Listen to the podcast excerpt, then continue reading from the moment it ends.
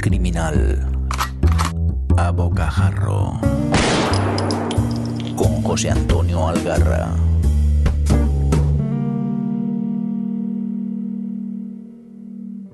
Volvemos con un nuevo disparo a bocajarro. Aquí sigue Juchu dándoos la turra con sus lecturas favoritas. Pasad y escuchad, hay barra libre. Hoy nos vamos al talego en compañía de un tipo excepcional, Edward Bunker. ¿Os suena?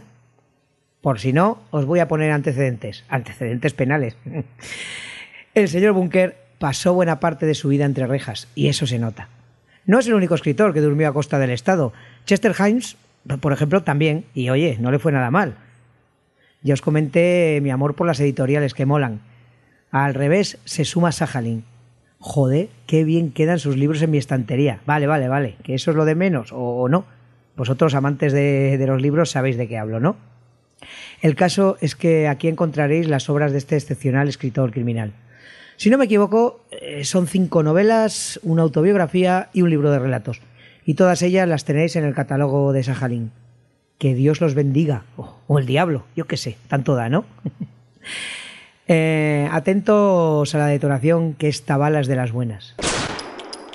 La fábrica de animales es, como podéis deducir por el título, una novela carcelaria.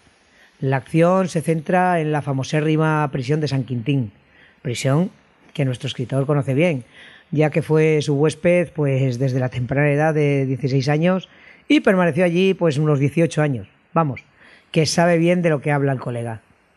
Tengo entendido que fue el recluso más joven del centro.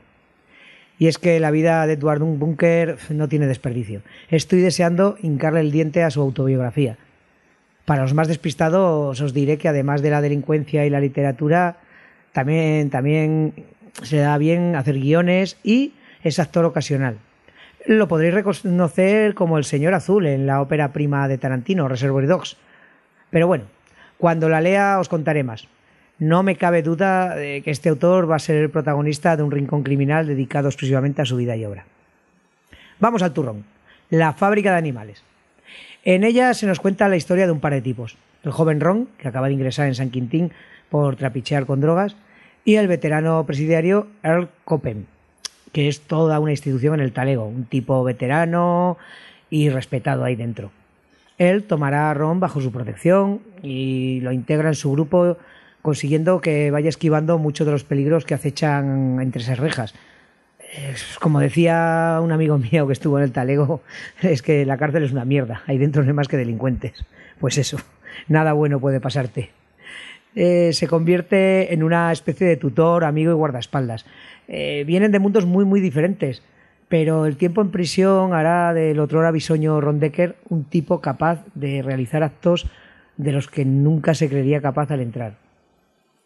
Con estos aparentemente sencillos mimbres, pues Bunker nos ofrece uno de los más crudos y descarnados retratos de una realidad demasiado desagradable para nuestra civilizada y cómoda forma de vida. Es un relato salvaje, sin concesiones que con aparente sencillez te introduce en un mundo sórdido y violento que nada tiene que ver con la reinserción del delincuente ni todas estas cosas que nos cuentan.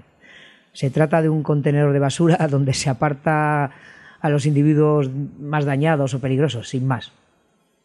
Pero no penséis, no penséis que tira de demagogia barata para criticar el sistema, no, no, para nada. No se oculta en ningún momento el carácter despreciable de la mayoría de los inquilinos de San Quintín, eh, tampoco de los encargados del centro, eh, que aquí no se salva a nadie.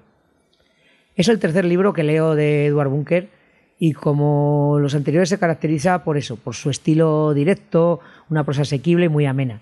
El ritmo, aunque parezca que el entorno en el que se desarrolla la acción no se preste a ello, es trepidante, engancha que no veas. ¿Y cómo lo consigue el autor? Pues principalmente por dos factores.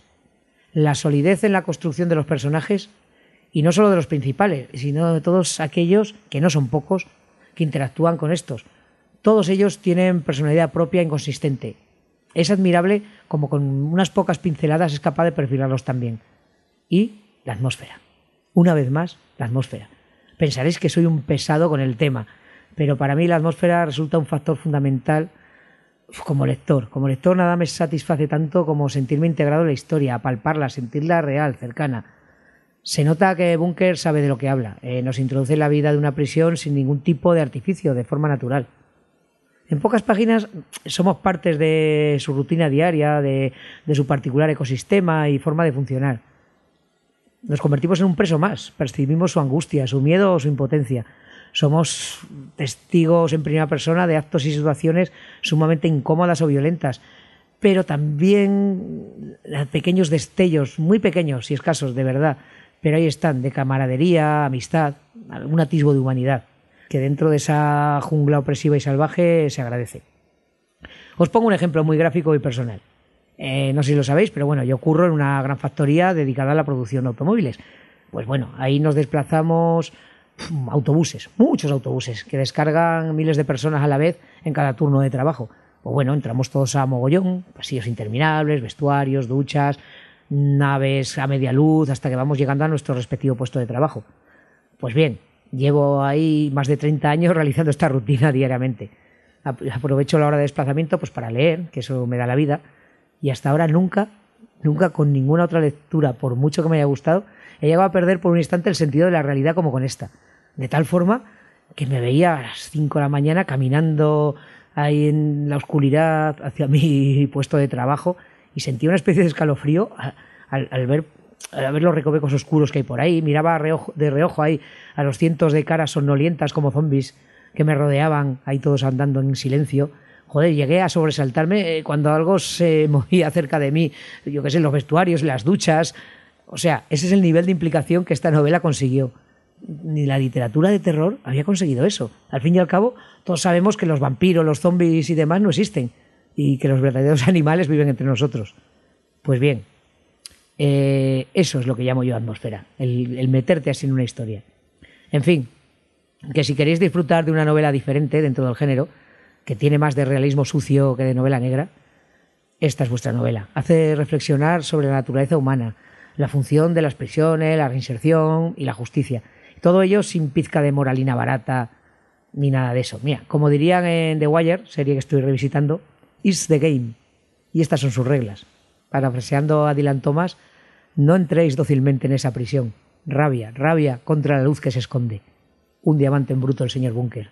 No lo dejéis pasar de verdad, ¿eh? Y hasta aquí esta nueva lectura criminal que os traigo, así a bocajarro y sin más pretensión que compartir mi pasión por la lectura y sin más criterio que el mío propio, que tampoco sienta cátedra, pero os aseguro que es sincero. Gracias por seguir aquí. Como siempre, os animo a comentar conmigo vuestras lecturas y a compartir este pequeño podcast. Gracias a Sons por acogerme y al señor Mirindo por hacer del montón de ruido que le envió algo que suena a Dabuten. Salud y hasta la próxima. Hasta aquí esta edición del Rincón Criminal, un podcast alojado en Sons, red de podcast. Encuentra mucha más información de este episodio en nuestra página web, sons.red barra Rincón Criminal. Y descubre muchos más podcasts en sons.red. ¿Te gusta la novela negra? ¿Te gustaría conocer quién hay detrás de tus libros favoritos? Descubre entrevistas criminales un podcast spin-off surgido del Rincón Criminal, donde José Antonio Algarra charla con sus autores favoritos de novela negra. Encuéntranos en sons.red barra entrevistas criminales.